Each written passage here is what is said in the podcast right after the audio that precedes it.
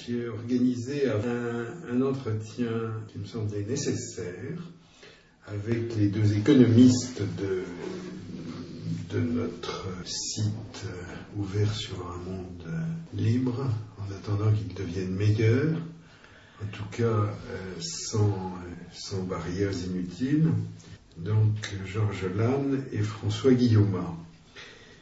Et la raison de cet, cet entretien, le, point de départ, c'est la découverte d'un texte de 1953 euh, dont, François Guillaume va peut-être nous, expliquer euh, en fait l'évolution, parce que je ne sais pas à quelle date exacte cette, euh, cette critique de l'économie mathématique a été faite euh, en allemand d'abord, en anglais ensuite, en allemand en 1940 je crois par euh, Ludwig von Mises. Bah, en fait, il est paru en, en, allemand en 1953. Il a été traduit en anglais en 1977. Ah, pourquoi est-ce que j'avais 1940 en tête? Parce qu'il a publié son premier grand, son premier grand œuvre, qui, qui est devenu l'action humaine dans ah, voilà. univers avatars en 1940. Ça s'appelait National Economy. Et on peut d'ailleurs le, le, le, le, trouver encore euh, en allemand. Je, moi, j'avais trouvé dans, dans, dans, une vitrine de Zurich une fois. Je me suis dit, tiens, il y a une von Mises en allemand. Et la première édition de, Human Action, qui a été la version anglaise de National Economy, c'est 1949.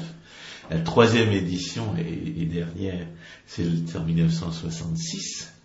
Et il y a eu une traduction par, euh, par qui est paru euh, vers 1983 ou 84. Une très belle édition presse universitaire de France ouais.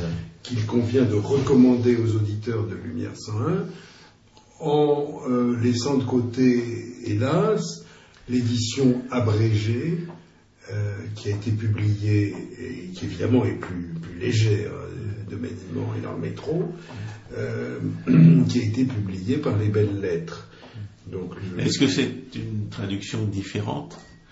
Parce que la question se pose de, de la traduction euh, von Mises, c'était quelqu'un qui, à l'évidence, avait appris le français. Parce que si on compare sa façon d'écrire à celle de Hayek, c'est le jour et la nuit. Euh, Mises avait des phrases d'une demi-ligne, alors que Hayek avait des, avait des phrases de, de, six ou sept lignes qu'on ne peut pas traduire sans les couper en deux ou trois. Oui. Et euh, Raoul Audoin avait une façon à lui de, tra de, de, traduire qui ajoute, qui ajoute un petit peu à la difficulté de comprendre la profondeur de ce, que, de ce, ce qu'écrit von Mises. Von Mises a un peu le même défaut que, que Frédéric Bastiat, je dirais même que c'est, plus. Pour un Allemand, c'est beaucoup plus étonnant. C'est plus grave encore. Oui. C'est qu'il il, il écrit d'une façon tellement concise, tellement simple, qu'on, mesure mal la profondeur de ce qu'il, disait. Et on a l'impression que qu'il, affirme, on a quelquefois l'impression qu'il affirme sans prouver, ou qu'il affirme, ou qu'il parle de façon de, façon exagérément sûre de lui, alors qu'il y a, alors que derrière il y a toute une, il y a une, une, une très grande culture théorique et, et, une évolution personnelle, parce qu'il ne faut pas oublier que comme euh, la plupart d'entre nous, il a commencé par, euh, par se tromper. Il a été formé. La vérité, il était dans l'erreur. Au, dé, au, départ, il a cru, euh, il, a, il avait été formé à la méthode historiciste. C'est-à-dire qu'il il était dupe de ces gens qui croyaient pouvoir euh, déduire des lois économiques de l'observation des faits historiques et qui, en, Allemagne, au moins, en avaient pris prétexte pour balancer les, euh, les, les, considérations dogmatiques et abstraites des économistes de salon qui les avaient précédés. Non, c'est très ce que vous dites, François, et, et je crois une, une, mise en bouche très, très importante, parce que euh, nous entrons dans le vif d'un sujet qui n'est pas assez souvent traité, qui est euh, justement dans la pensée de von Mises, c'est comme la praxéologie. Voilà, sa, méthode de. Bah, von Mises s'est rendu compte que la méthode historique ne fonctionnait absolument pas. C'est-à-dire qu'on ne pouvait pas du tout déduire des lois économiques de l'observation historique, mais que c'était les, euh, les, économistes dits classiques qui avaient raison, ces, ces, faiseurs d'abstraction, ces économistes de salon, donc les, économistes prussiens, soi-disant économistes prussiens, euh, dits euh, les socialistes de la chair, traités avec le plus grand mépris, c'était eux qui avaient raison. Ils avaient, avaient réfléchi à la nature des actes qui constituent la production, qui constituent l'échange, et ils en avaient déduit des, euh, lois générales qui sont aussi vraies que de, de Foncadre. Et pour la plupart, et pour une bonne partie d'entre elles, notamment celles qu'évoque Frédéric Bastiat, elles sont aussi vraies que de et de Foncadre parce qu'elles sont une conséquence du fait que de et de Foncadre.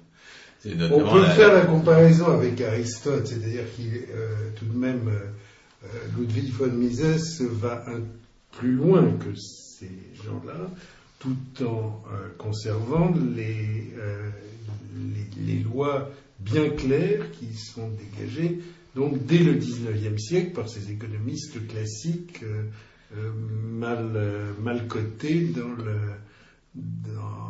l'université française, par exemple. L'université française, il ne faut pas oublier ce que disait Bertrand de Vénitien, on a parlé à plusieurs reprises, mais on ne le répétera jamais assez parce que ça reste encore mal connu. C'était des, gens dont la Troisième République s'était arrangée pour qu'ils pour qu'ils fussent certainement incompétents. En 1880, à ma connaissance, euh, le, monopoleurs de l'université à la française ont décrété que ne pourraient enseigner la science économique que ceux qui, avaient ceux, qui étaient agrégés de droit. Ben, c'est plutôt un bien. Vous voyez, là, je, m'écarte un peu de votre, de votre dédain, parce que euh, peut-être euh, peut-être l'intention de la, Troisième République était perverse, même certainement. On n'imagine pas la Troisième République produire autre chose que de la perversité. En tout cas, après l'élimination d'Adolphe Thiers, euh, il n'y a, pas grand-chose de bon à en tirer. Mais euh, l'idée que euh, le droit soit le soubassement sans lequel on ne peut pas faire d'économie me semble une idée qui ne déplaît pas tellement à Georges Lannes. Mais c'est pas comme ça que ça. C'est pas comme ça que ça marche, d'accord. c'est pas comme ça que ça a marché. C'est vrai que la grecque de droit, c'est une chose. C'est vrai que le, droit et l'économie ont le même objet et qu'on que je dirais même les, solutions de la philosophie politique sont les mêmes que celles de la théorie économique, en ce sens que ce qui est productif est juste et ce qui est injuste est destructeur.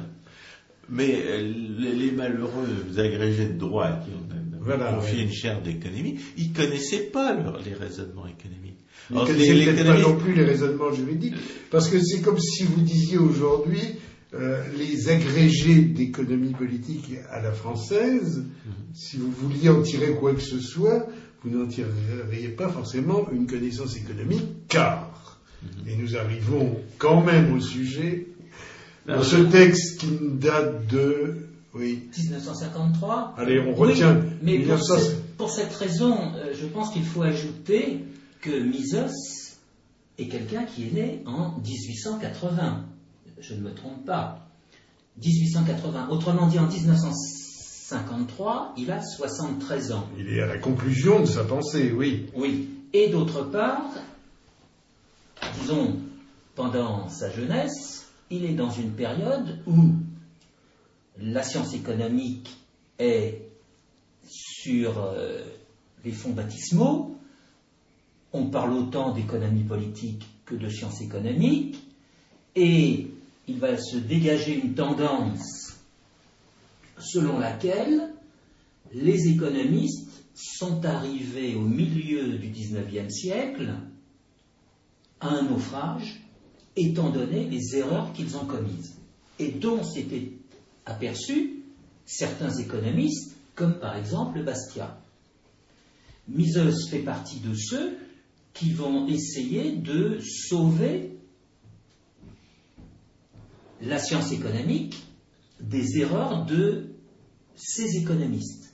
Étant entendu que, par exemple, Bastia ne va pas être soutenu par ses amis, même ses amis du journal des économistes, qui, quand il a écrit au début de l'année 1850 Harmonie économique, eh bien, n'ont pas apprécié le ton qu'il avait employé dans ce livre. Pourtant, c'est un ton tout à fait c'est le ton que tous les autres textes de Bastia, c'est-à-dire une pointe d'humour. Voilà.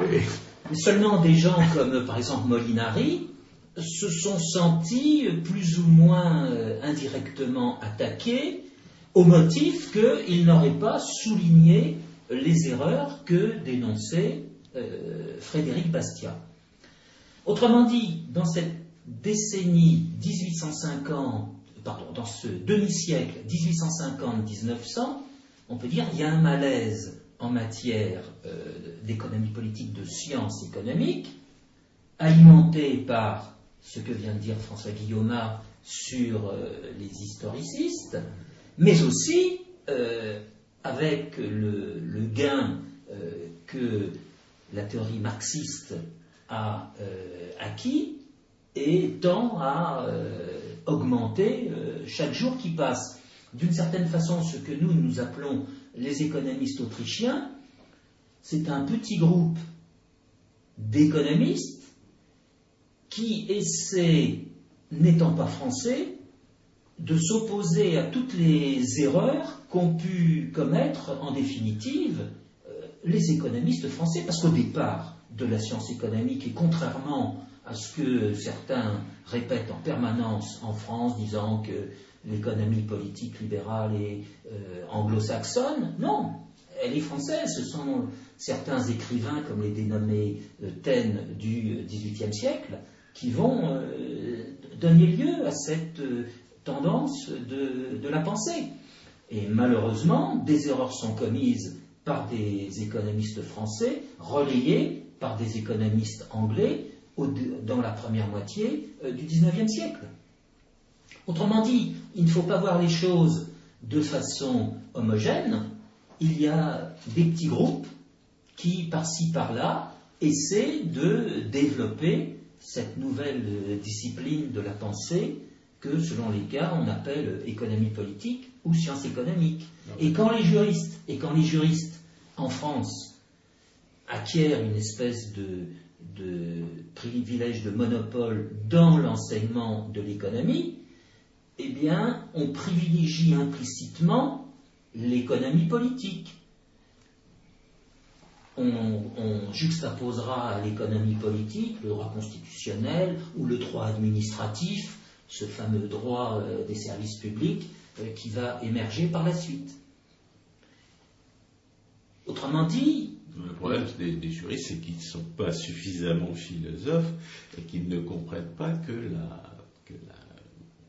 la théorie économique est une branche de la philosophie. Bien sûr, mais au même moment. Le droit aussi. Oui, mais au même bah, moment. La, philosophie, la, philosophie, la philosophie politique est une branche de la philosophie, ça c'est certain. Oui, mais malheureusement. Mais ils sont, ils sont aussi disposés, et c'est pour ça qu'on les a nommés, à approuver toutes sortes de politiques qui, qui sont des, politiques de redistribution et qui, évidemment sont là pour violer la justice naturelle euh, à, des fins euh, démagogiques, électorales ou mafieuses.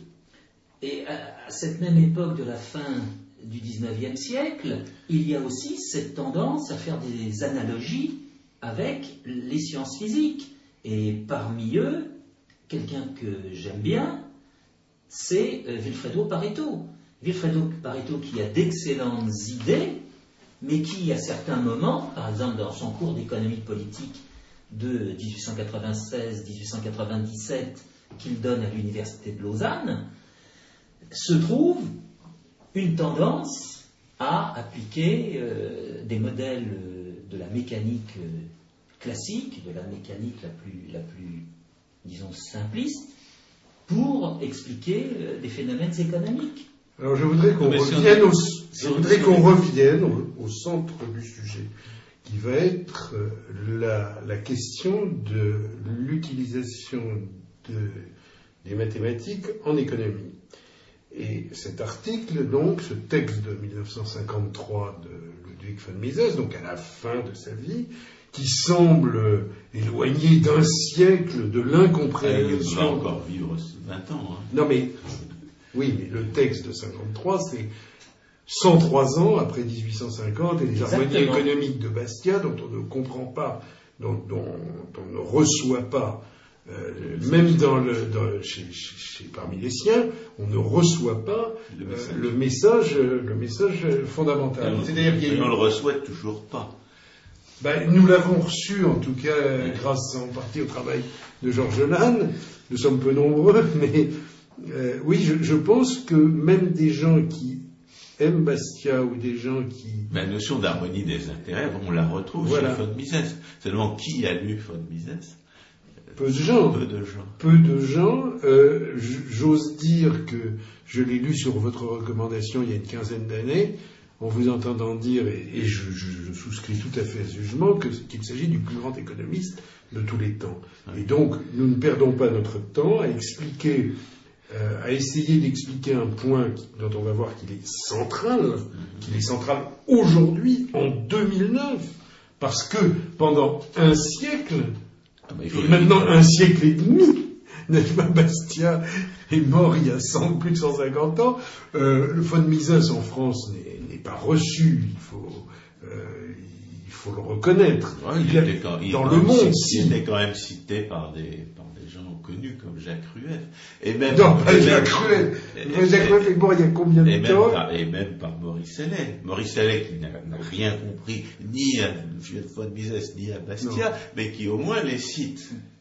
Alors, les von Mises est quand même, euh, donc, dans, dans tout le monde euh, civilisé, euh, est, euh, est reçu, euh, comme euh, un, des, enfin, un des piliers de la, pensée économique, en tout cas,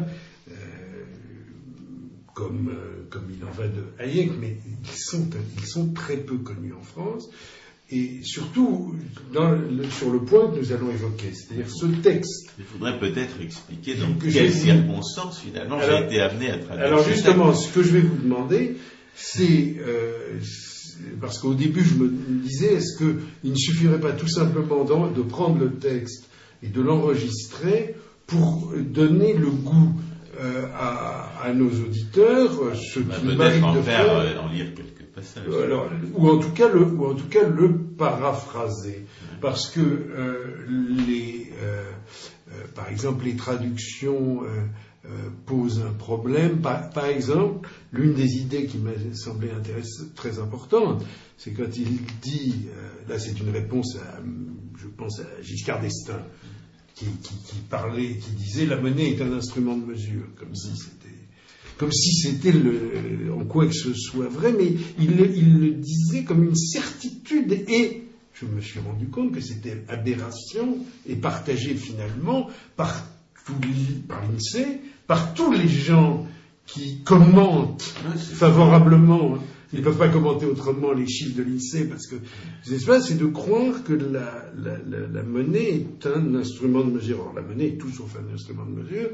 Et, euh, Il y a une, for- une formule de, de von Mises qui résume bien le- le- la réfutation de cette. Voilà, c'est ça. Il, les prix ne sont pas mesurés en monnaie, ils consistent dans de la monnaie.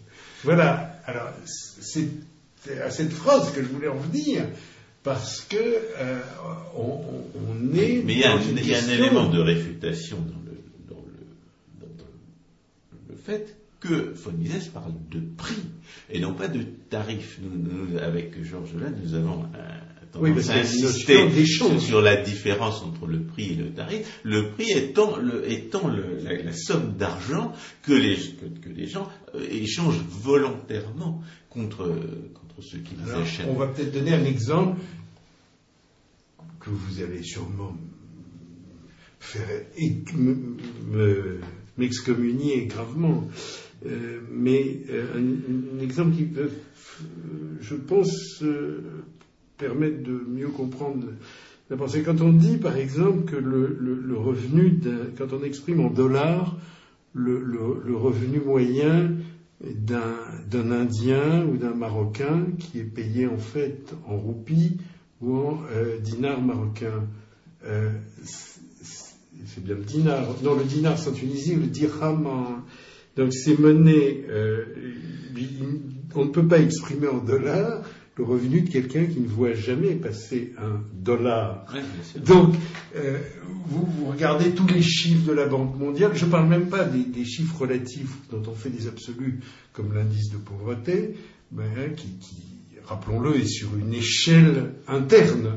Bon, et pas, et pas sur une échelle absolue. Je, je, dis simplement quand on dit le produit intérieur brut par tête de, de tel pays, de, des îles Maldives ou de Bornéo, il est de tant de dollars. Mais euh, c'est la notion d'un instrument de mesure. c'est une erreur évidente que tout le monde commet. C'est poussé jusqu'à l'absurde.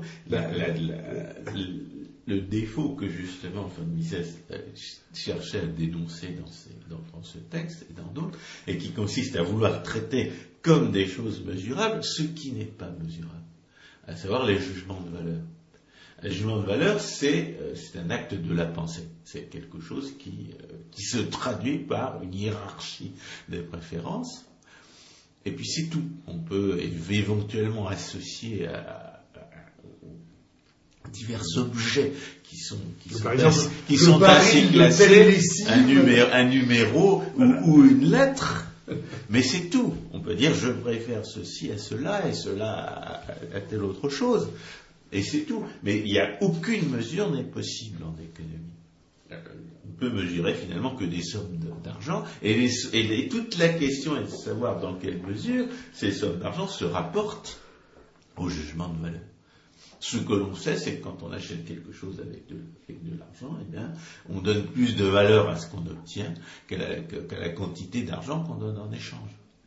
C'est la seule chose que l'on sache. et toute la, toute la sophistique qui accompagne les données de les, données de l'INSEE par exemple et autres euh, et autres nombres euh, vous cherchez un gros mot de, la, de la comptabilité nationale, toute la sophistique euh, qui accompagne ces, ces, ces prétendues données statistiques, c'est ce que François-René Rideau appelle le sophisme comptable, et qui consiste à traiter les sommes d'argent comme si elles correspondaient à des jugements de valeur, non seulement en oubliant que les, sommes d'argent ne sont pas une mesure de la valeur parce que la valeur ne se mesure pas, mais que la plupart des sommes d'argent qui sont que, ces statistiques mentionnent, n'ont plus rien à voir avec les circonstances de l'échange qui, qui, font que la, que les sommes d'argent euh, donnent, une, donnent, une, certaine idée des jugements de valeur faits par les individus.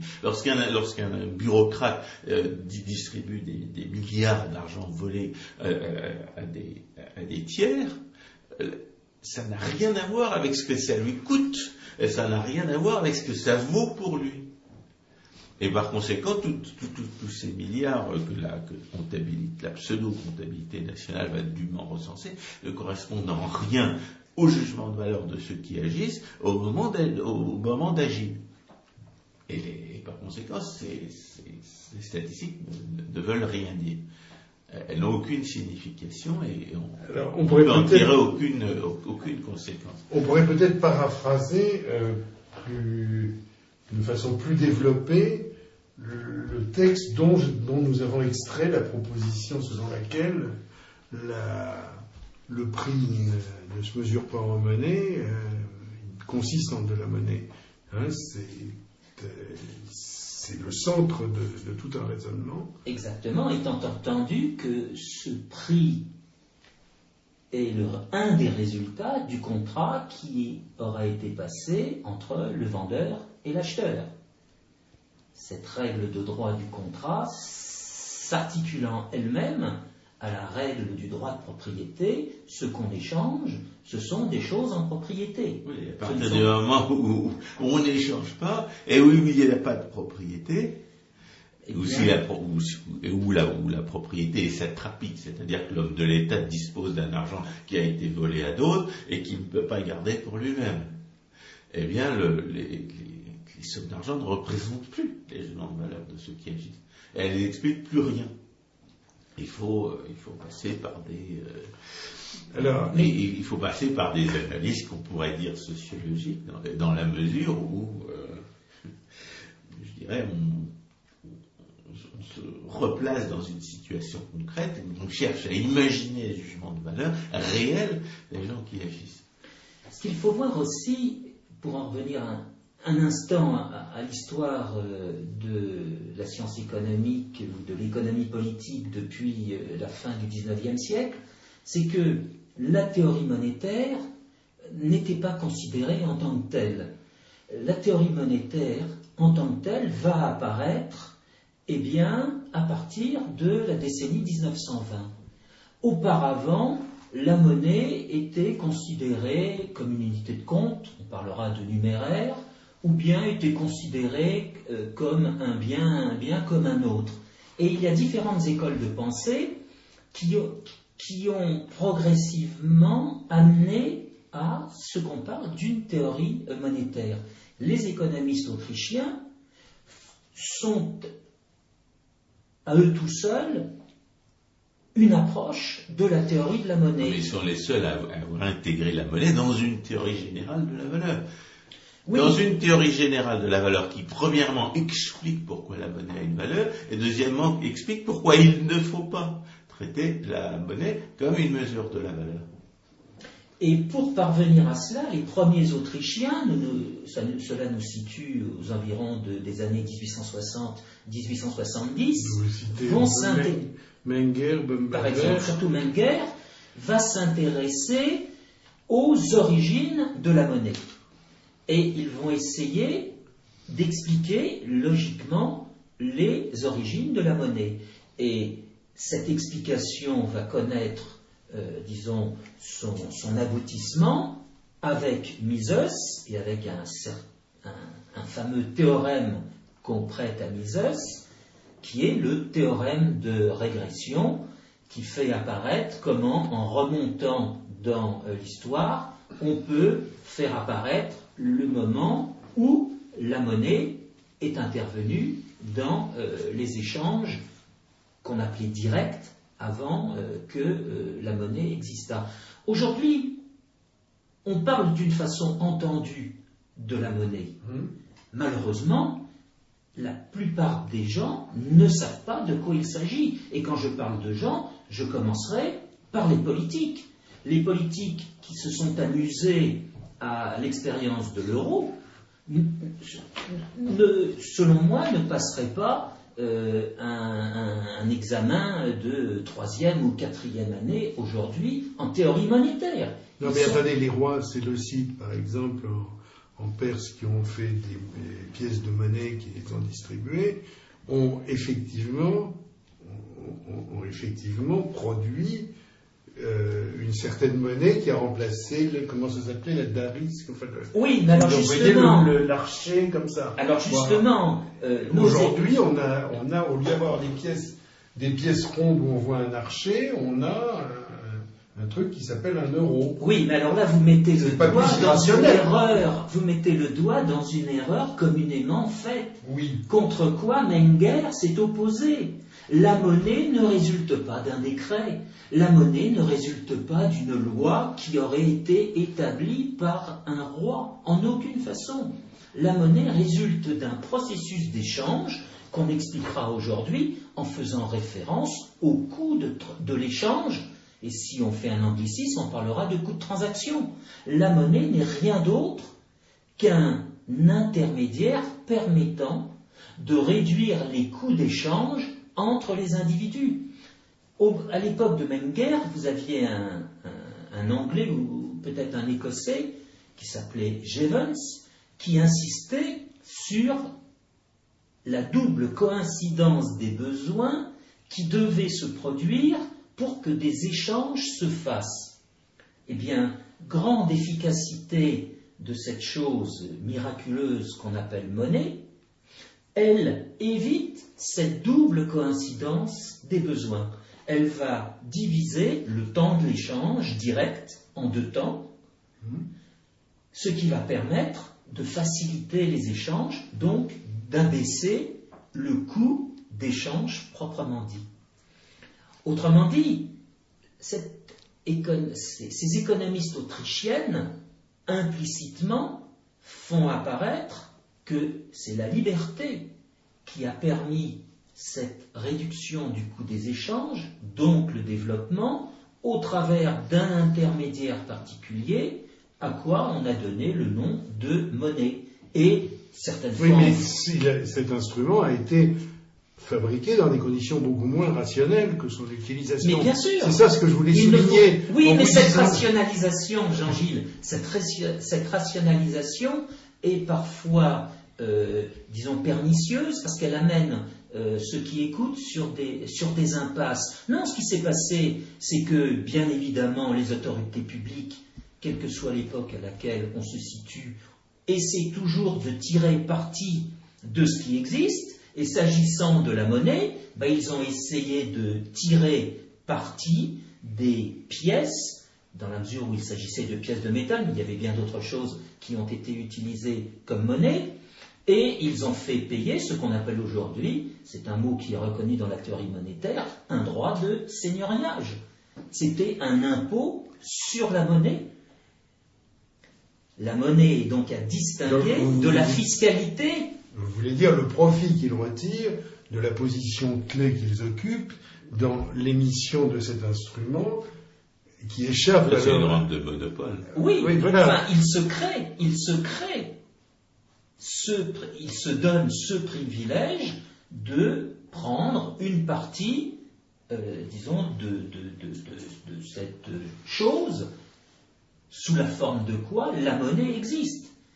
Et bien évidemment, ces premières monnaies dont on parle, n'entrons pas dans le détail, vont évoluer. La monnaie, autrement dit, n'a plus aujourd'hui une forme, mais elle en a de multiples. La dernière forme en date étant ce qu'on appelle la monnaie électronique. Euh, je voudrais revenir à l'occasion qui, a, conduit à la traduction de ce texte. C'est Georges Lannes qui a éprouvé le besoin de rappeler euh, qu'il y a dans, ce qu'on appelle la crise actuelle des gens qui devraient se sentir euh, mis en cause, et ce sont justement des gens que, que, von Mises critiquait en 1953, c'est-à-dire les gens qui qui prétendent utiliser les mathématiques dans des, dans des, dans des conditions où euh, ces mathématiques ne sont pas utilisables, où, elles, sont inutiles. Et Fondias décrivait en fait deux types d'abus de, l'emploi des mathématiques en économie. Le premier, c'est l'abus des statistiques. On, a, on, a, fait éclater cette notion-là, je crois. L'abus des statistiques qui, qui, euh, qui qui demeure encore aujourd'hui l'expression d'un préjugé euh, assez, assez, typique des, des, ingénieurs et, autres scientifiques, comme quoi on ne pourrait pas, on ne pourrait pas traiter scientifiquement un sujet sans postuler que l'existence d'une régularité fondamentale des phénomènes. On a remplacé, les, statisticiens contemporains ont remplacé l'idée euh, dominait au XIXe siècle d'un strict déterminisme, d'une stricte détermination des phénomènes par, les lois naturelles. Ils l'ont remplacé par, euh, par l'idée d'une d'une incertitude déterministe. C'est-à-dire qu'au lieu, de suivre des lois strictes, les, phénomènes à étudier suivraient des lois probabilistes. Mais des lois probabilistes qu'on pourrait décrire par des, formules mathématiques, qu'on pourrait, qui permettraient de, de la sorte de faire malgré tout des prévisions. Et l'idée que la première idée que Mises essaye de critiquer dans son texte, c'est l'idée des, spécifiques de l'économétrie qui consiste à, raisonner sur les, sur les coïncidences que l'on observe en économie, comme si elles traduisaient des lois naturelles et stables euh, de, de, causalité sociale. Ce que l'idée que critique von Mises, c'est le, préjugé des euh, statisticiens, comme quoi il faudrait traiter la société comme, euh, comme le chimiste ou le physicien traite l'objet de son étude, et qui conduit à essayer d'identifier dans les, dans les phénomènes sociaux des constantes alors que ce que l'on sait par l'expérience personnelle et par la réflexion, c'est que l'action humaine est guidée par la pensée. Oui, ça on le sait quand on a lu von Mises. Parce que, cher François, je, vous, j'adhère tout à fait à ce que vous avez dit. Je vais essayer peut-être de le dire euh, avec mes mots à moi. Non, mais le résultat, c'est donner un exemple. Le résultat, le résultat, c'est ce que j'ai appelé essayer de, essayer de, de remplir, de, transvaser de l'eau avec une passoire. C'est-à-dire que les économètres passent leur temps à essayer de remplir un seau en puisant de l'eau à la rivière avec une passoire. On, peut peut-être dire pourquoi ils le pourquoi ils l'ont fait comme ça. Euh, je crois que c'est Picasso, enfin, qui disait nous sommes tous les cocus du vieillard moderne. Nous sommes encore plus cocus de la vieille euh, pensée scientiste moderne et euh, d'un postulat qui n'est peut-être pas faux dans les sciences physiques, qui est de dire que la mathématique décrit, le, euh, décrit les phénomènes naturels. Hmm. Bon. Euh, elle décrit peut-être les phénomènes naturels, mais je suis obligé de, donner un exemple aux, auditeurs. Elle ne décrit pas les phénomènes psychologique. Va-t-on en déduire qu'il faut fusiller la psychologie et dire qu'elle est une connaissance molle ou une science molle psychologique Parce que psychologique, ça veut dire que finalement on va pouvoir quand même se reposer sur des observations donc on va, je vais continuer. que statistiquement mesurées. C'est tout des phénomènes de la pensée. C'est tout faux dans la psychologie même, parce que c'est d'application. Mais tout le monde peut comprendre en quoi en psychologie la description mathématique des phénomènes ne marche pas. Eh bien, en économie, ça va être du même ordre, parce que l'action humaine n'est pas mue par euh, euh, les, coïncidences tirées d'une manière logique que vous avez évoquées tout à l'heure. je vais donner un exemple de l'importance et de l'actualité de ce raisonnement. Quand vous écoutez les hommes de l'État ou les journalistes, qui ne sont que la même euh, la même face d'une même non-pensée, euh, qui sont au service de l'action euh, des hommes de l'État, en tout cas s'agissant de la France, donc qui ont appris à commenter favorablement. Ces gens pensent que, par exemple, l'emploi ou que la croissance, pour, pour parler de choses qu'on entend tous les jours, la croissance va être impulsée par un certain niveau de dépenses publiques, comme s'il s'agissait euh, d'un mélange chimique, n'est-ce pas, qui va automatiquement à tel, à tel degré de chaleur produire les mêmes. Ça aussi, en, chimie, bah, il y a la, la, il le qu'il existe des relations stables. Voilà, des relations stables, alors que l'entreprise, par exemple, l'emploi résulte en général d'un contrat entre un employeur et un, et un salarié, et l'activité économique qu'on a, décidé de mesurer en termes de croissance, euh, eh bien, euh, l'activité économique, elle résulte euh, des initiatives. Hein, c'est le, de la pensée. Voilà, mais laquelle initiative résulte d'une pensée, d'une préférence pour l'action plutôt que l'inaction, qui veut, voilà. Donc, ça ne résulte pas du tout, ça ne résulte pas du tout d'une injection purement quantifiée. On dit quelle somme allez-vous euh, allez affecter, n'est-ce pas, à la relance? Et euh, comme chacun sait, euh, le gouvernement français, par exemple, considère d'abord il faudrait que ce soit une somme au niveau européen, ça serait beaucoup plus chic. Et puis, on sait très bien que quelle que soit la somme annoncée, ça ne sera pas assez aux yeux de Martine Aubry. bon, mais cette notion même de relance n'a aucun sens. Signale, signale une une perversion caractéristique de la pensée euh, des économistes ou des économètres, c'est le, c'est le, qui consiste à privilégier la recherche de, coïncidences, on a appeler des, corrélations entre les, entre les événements, qui donne à penser que si telle, telle grandeur statistique augmente ou diminue, alors telle autre grandeur statistique va, augmenter ou diminuer, au lieu de réfléchir sur les conséquences logiquement euh, euh, envisageables à partir de l'examen des actes qui sont en cause. Parce que si, vous raisonnez, si, si on raisonne logiquement sur les actes qui constituent la relance, la, la prétendue relance consiste à voler certaines personnes et à distribuer à d'autres le butin de ce vol. Alors vu comme ça, vu comme ça, tous les gouvernements de l'OCDE débloquent euh, oh, j'ai employé un mot qui est peut-être pas, enfin qui décrit quand même, dans la mesure où, en définitive, ce transfert consiste à affaiblir les productifs au profit des improductifs. Mais on, donc, mais... donc ça n'est pas, ça ne peut pas être, mais ça, ça, c'est déjà de la relance en ce Ça c'est déjà, disons, prendre en compte les conséquences de la violence. Si on s'en tient à un simple raisonnement arithmétique, mais le raisonnement arithmétique, ou le raisonnement comptable, qui est une, un émissaire de la, des lois de l'arithmétique. Eh bien, les lois de l'arithmétique nous enseignent que la relance ne peut avoir absolument aucun effet sur la production. ce, que, ce, que, ce que nous enseigne la métaphysique, ce que nous enseigne la métaphysique de la production ou la morale euh, relativement à la violence, c'est que cette violence va détruire la production.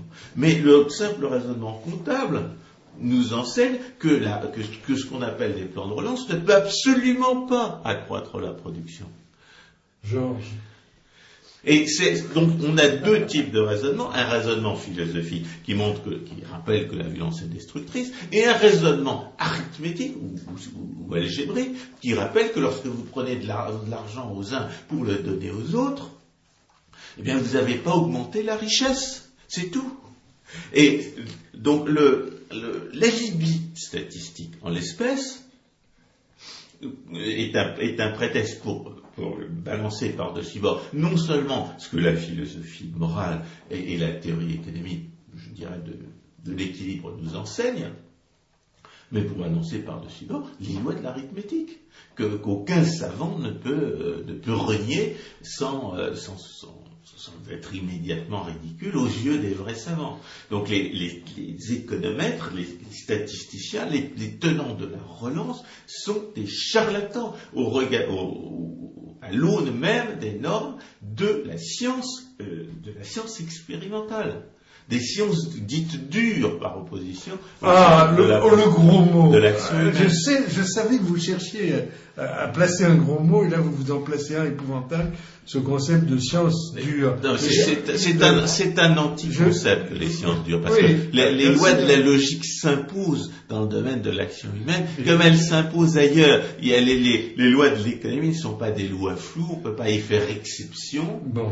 Euh, ne serait-ce que parce que le premier niveau de la théorie économique, c'est justement le raisonnement comptable, c'est-à-dire les lois de l'arithmétique. Est-ce qu'on pourrait juste dire une seconde en quoi vous venez de bien rappeler que le concept de, science dure est un grand mot, euh, on, pourrait peut-être demander à Georges de, rappeler euh, aux, auditeurs euh, de lumière101.com que parfois ils n'ont pas en vue ce que le scientisme appelle avec beaucoup de mépris les sciences molles en face des sciences dures.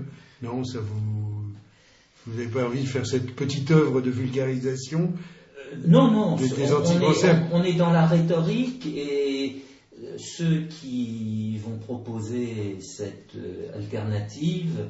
Euh, science dure, science molle. Science dure, science molle, ont a priori un respect pour les sciences dures et un mépris pour les sciences molles euh, et, cette alternative. et une connaissance plus que bol des sciences. Des sciences. Oui, je crois Et donc, n'entrons pas dans cette rhétorique. Mais, mais il faut rappeler aux, auditeurs qu'il y a, y, a y a un concept selon lequel seules existent les sciences physiques, en gros, la chimie, etc.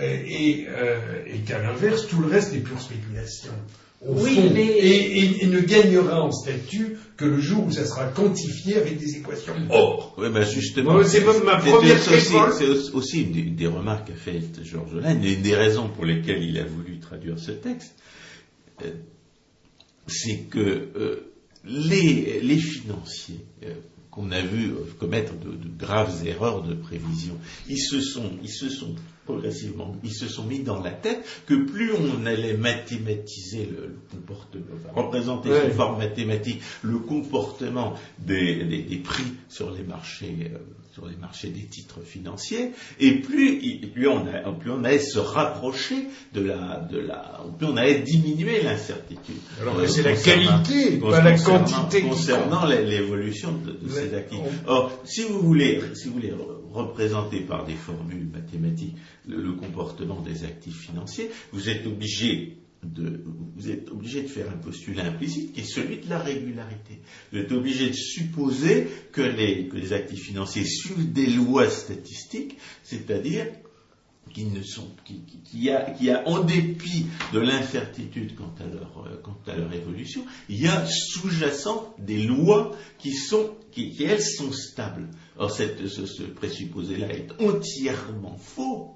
Et il est tout, aussi fallacieux de, prétendre représenter le comportement des actifs financiers par des formules mathématiques qu'il est fallacieux de vouloir euh, identifier dans la, conjoncture des corrélations qui seraient stables.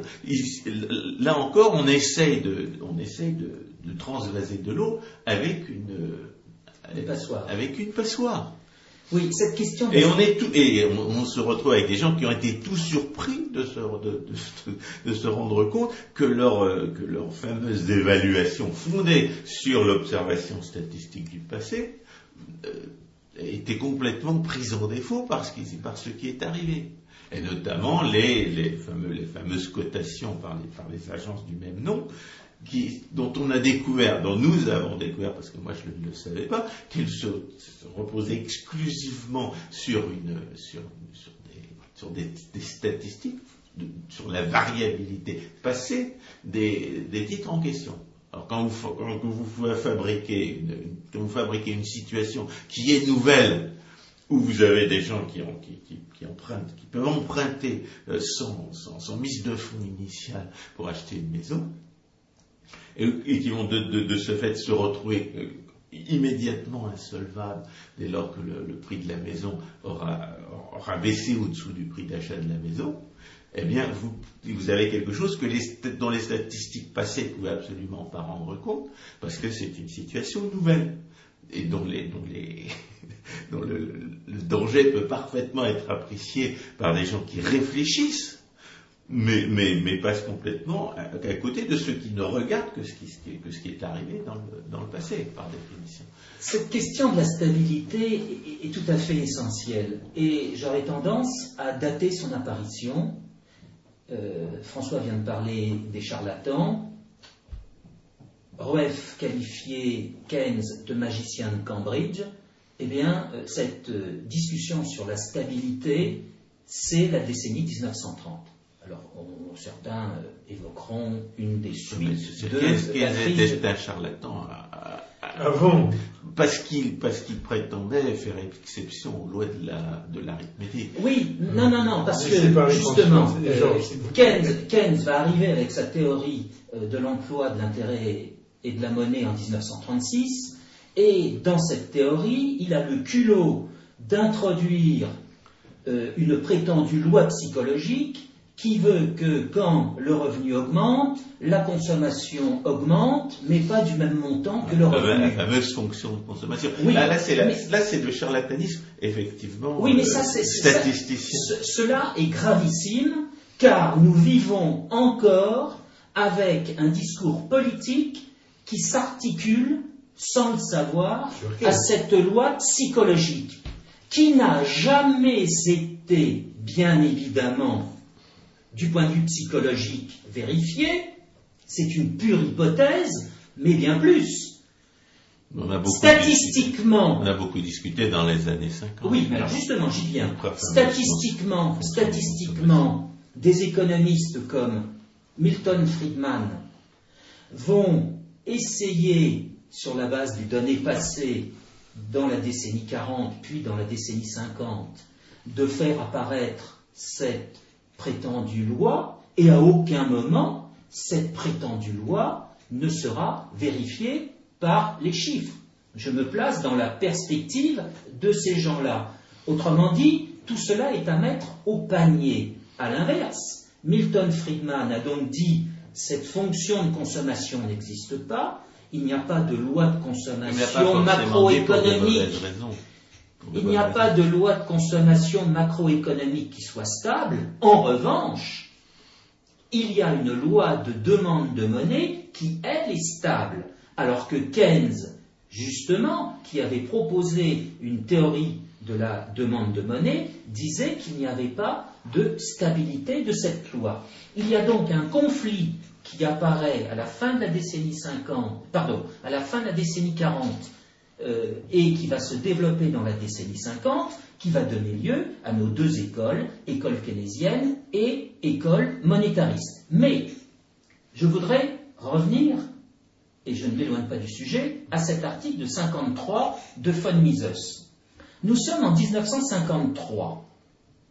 Il se trouve que les mathématiques faisant intervenir des équations différentielles, des résolutions de systèmes, je laisse de côté maintenant les, artifices comptables, sont remises en question et des mathématiciens proposent de changer de mathématiques. Ils vont abandonner, autrement dit, cette mathématique euh, des équations, euh, qu'elles soient différentielles ou autres, ces mathématiques des systèmes, du calcul de variation, et ils vont proposer une nouvelle approche, bien connue en France, c'est celle du groupe Bourbaki.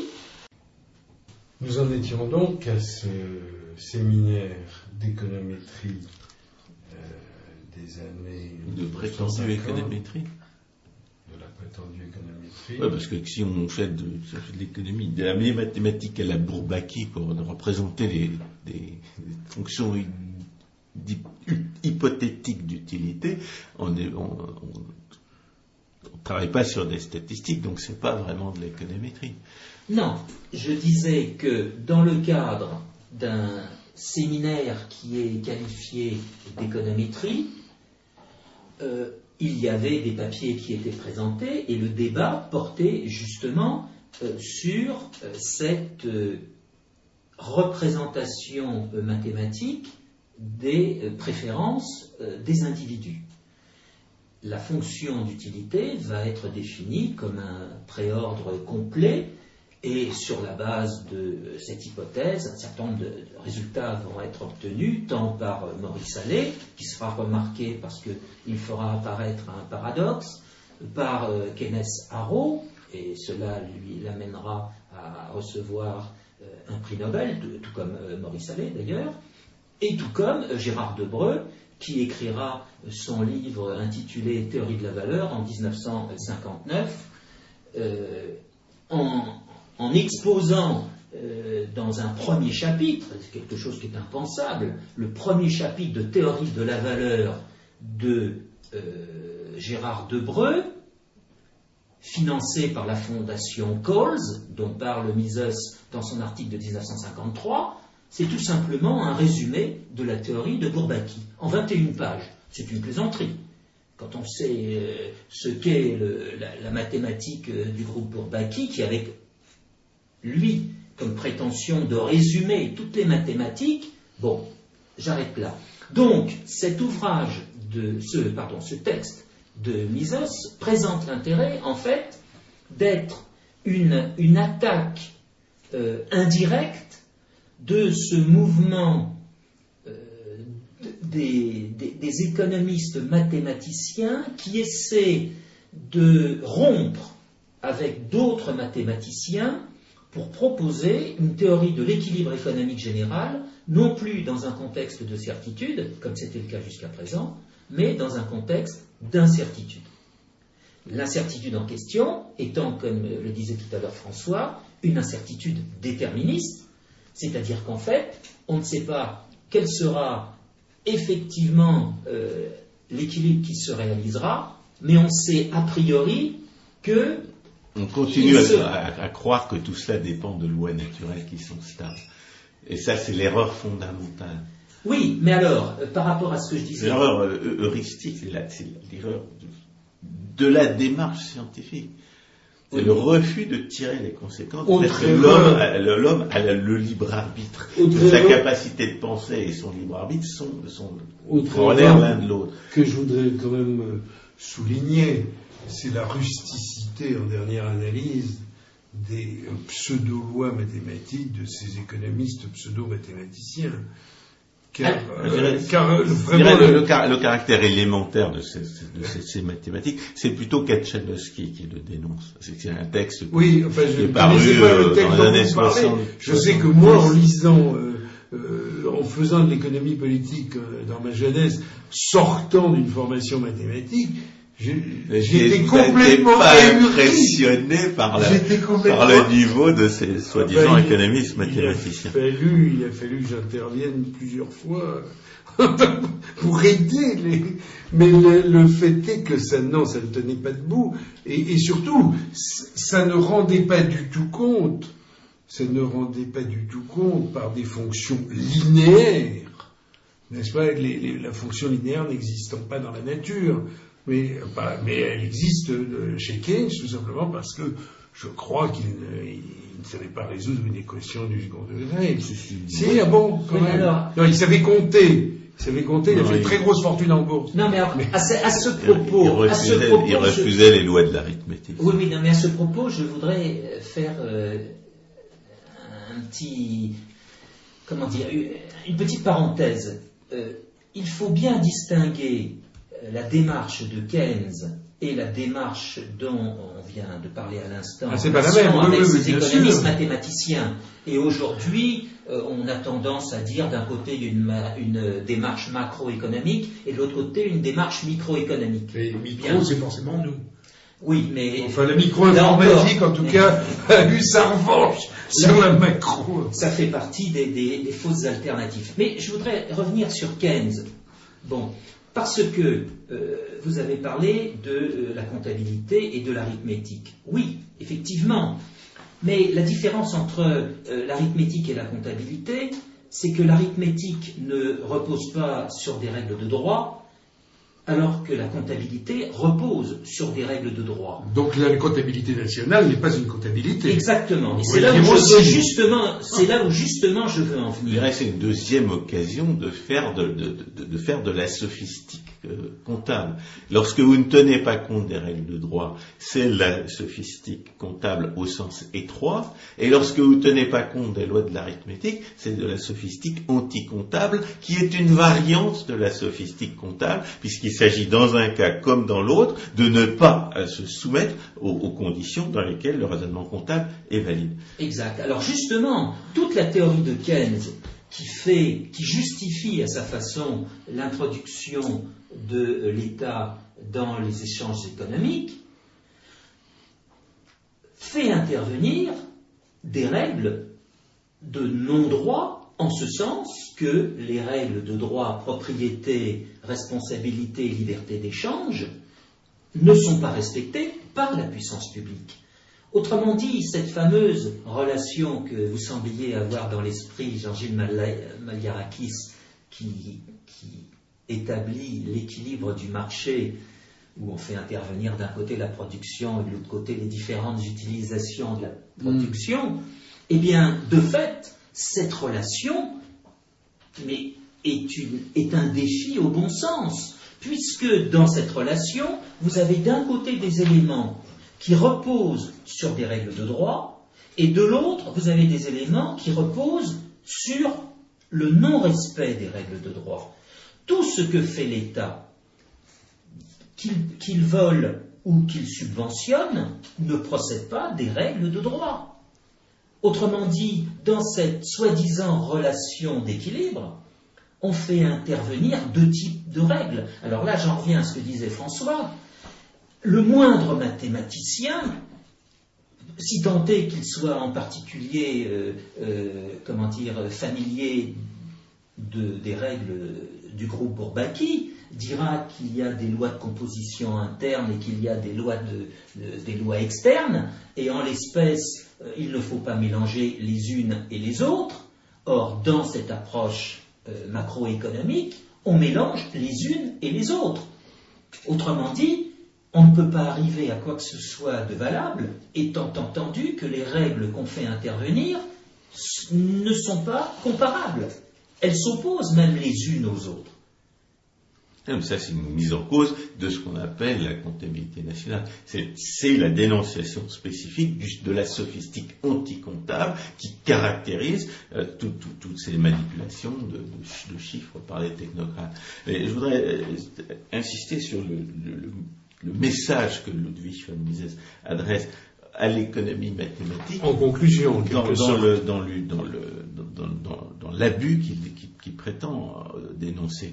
Ce qui, ce qui dénonce spécifiquement dans cet article, c'est la, la, notion d'équilibre général considérée non pas comme un instrument de recherche, mais comme une norme de l'économie les, économistes mathématiciens passent leur temps à essayer, de décrire en termes mathématiques une, situation qu'ils considèrent comme, idéale et, comme normative, alors que la, euh, alors qu'elle ne peut absolument pas être réalisée, elle est totalement imaginaire, elle sera jamais réalisée, et, il peut, et, il n'est pas bon de vouloir la réaliser, dans la mesure où, justement, elle est contraire aux lois de la nature.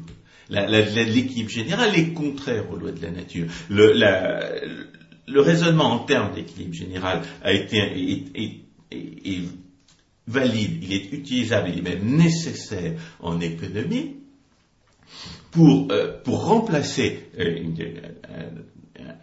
une procédure de recherche qui est, inapplicable à la théorie euh, de l'action humaine, qui est la, mise en place d'expériences contrôlées. Comme on ne peut pas mettre en place des expériences contrôlées euh, dans le domaine de l'action humaine, malgré quelques, tentatives pour faire ce qu'on appelle de l'économie expérimentale, qu'on peut regarder avec beaucoup de, soupçons, eh bien, euh, il faut mentalement isoler les, conséquences euh, envisageables de telle ou telle action pour, euh, pour en déduire des lois de la causalité sociale. Il faut supposer que le, que le reste ne bouge pas, et il faut essayer de, il faut essayer d'imaginer tout ce, tout ce qui va euh, résulter d'une, d'une action particulière jusqu'à ce que, que tous ces effets se, soient exercés. Et c'est c'est cette expérience mentale qui justifie cette, représentation imaginaire d'une situation où rien ne changerait. Cette représentation imaginaire d'une situation où rien ne changerait est là pour nous, euh, pour nous permettre d'identifier de façon correcte les conséquences du changement. Je dirais même, cette, cette représentation est presque indispensable. Les, gens qui ne sont pas familiers des mathématiques ont beaucoup de peine à, distinguer dans la dans, l'expérience euh, observable dans les, dans, les, phénomènes dont ils entendent parler, les, ce qui résulte de la, de, des lois de l'économie, des lois générales de l'économie d'un côté, et, des, et, de l'initiative et de l'incertitude intrinsèque euh, à l'action humaine d'un autre côté. Et, et, ceux qui n'ont pas compris à quoi sert la théorie de l'équilibre général ne, sauront pas faire cette distinction. J'en veux pour preuve l'incapacité totale de Maurice Allais, théoricien de l'équilibre général, chantre de l'équilibre général, à comprendre que tous les inconvénients qui prêtent à la liberté des échanges sont dus à l'incertitude. C'est-à-dire qu'il est incapable de, il ne sait absolument pas se servir de façon correcte de la théorie de l'équilibre général pour laquelle, euh, en partie, il est censé avoir reçu le prix Nobel.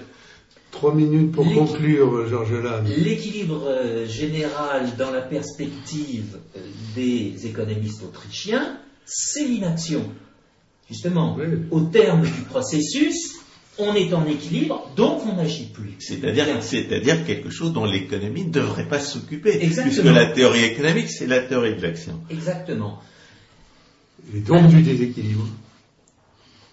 Oui, mais... Euh, S'il n'y a pas de mouvement sans déséquilibre. Euh, quand vous utilisez le mot déséquilibre, ce mot est aujourd'hui chargé justement d'une théorie qui va faire Flores dans la décennie 1970, la fameuse théorie du du déséquilibre, qui n'a strictement rien à voir Non, non, non. avec. C'est pas ce que je voulais non, dire. non. Je voulais dire que si vous avez vos deux pieds euh, à l'équilibre, vous n'allez pas beaucoup avancer. Oui, c'est ça. marcher. Voilà, c'est tout. C'est Mais- une comparaison stupide. Mais de toute façon, la théorie de l'équilibre général, c'est ce que j'attendais de vous sur, en, en trois minutes, mais je vais le dire en deux secondes. La théorie de l'équilibre général se fonde sur une hypothèse absurde et malsaine. Mais alors, Von Mises insiste sur le fait que les, que postulats de départ du- de- de- de- qui prétendent décrire une situation d'équilibre, qui soit générale ou, ou partielle, ces postulats de départ sont contradictoires. On ne peut pas penser jusqu'au bout une situation d'équilibre général. Euh, Une situation d'équilibre général n'est pas seulement contraire aux lois de la nature parce qu'elle est contraire euh, empiriquement aux lois de la nature, parce qu'elle est totalement irréalisable dans notre, tel que, euh, au vu de l'expérience. Elle est, elle, est, elle est contraire aux lois de la nature parce qu'on ne peut même pas la penser de façon cohérente. Georges, Et c'est pour ça demande de que conclure. euh, Ludwig von Mises va s'opposer à ceux qui vont distinguer euh, une approche dynamique ou une approche euh, statique de l'économie, disant c'est une fausse euh, alternative, de la même façon qu'il dira euh, c'est une fausse alternative de parler d'un équilibre monétaire ou d'un équilibre non monétaire, tout ça ce sont de fausses alternatives. Non.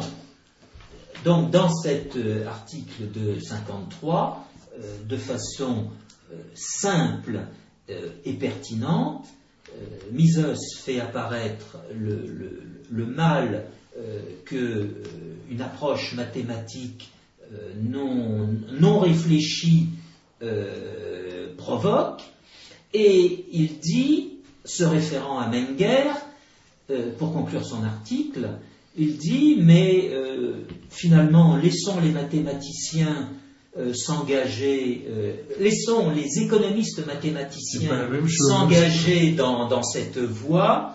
Euh, un jour ou l'autre, ils se rendront compte euh, qu'ils sont dans l'impasse, et à ce moment-là, eh bien, euh, ils, ils feront demi-tour ou ils abandonneront cette approche. Eh bien, je pense qu'aujourd'hui, euh, nous sommes dans ce cas de figure.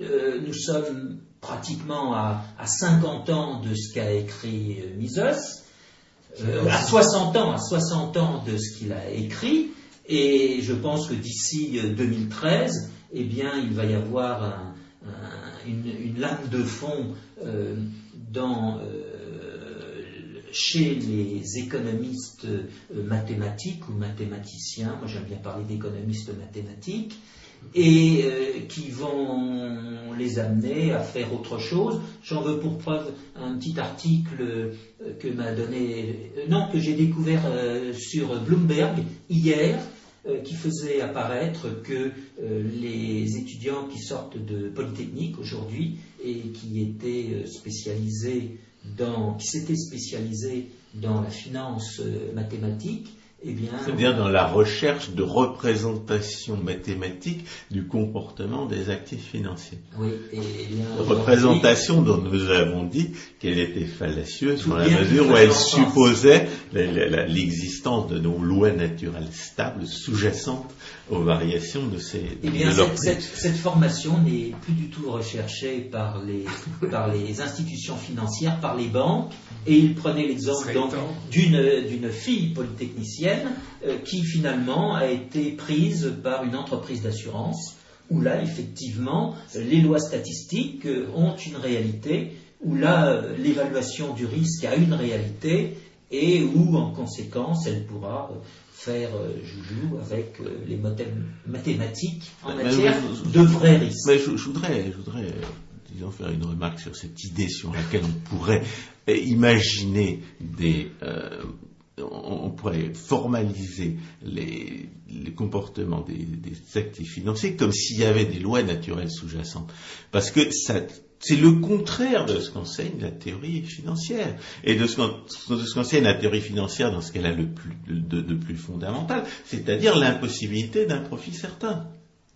Si, le profit certain est impossible, alors les corrélations, euh, les- corrélations que la statistique pourrait permettre d'identifier euh, entre, les, en- entre les, les phénomènes financiers, ces, ces corrélations ne peuvent pas durer. on peut éventuellement essayer de gagner de l'argent en essayant d'identifier une corrélation euh, que les autres n'ont pas vue aussi longtemps qu'elle qu'elle va tenir, mais il y a une chose qui est absolument certaine, c'est qu'elle ne tiendra pas. Et, c'est vraiment se mettre le doigt dans l'œil que de, que, de vouloir représenter les phénomènes financiers d'une manière qui suppose que, ces corrélations pourraient tenir. Et ça veut dire que ces gens-là ne sont pas correctement formés au raisonnement économique. Exactement. Car en l'espèce, le raisonnement financier, c'est aussi le, le, fondement du raisonnement l'équilibre en économie. C'est ce que j'allais dire. L'équilibre général, au sens autrichien, va de pair avec un profit certain égal à zéro. Merci Georges Lannes, merci François Guillaume.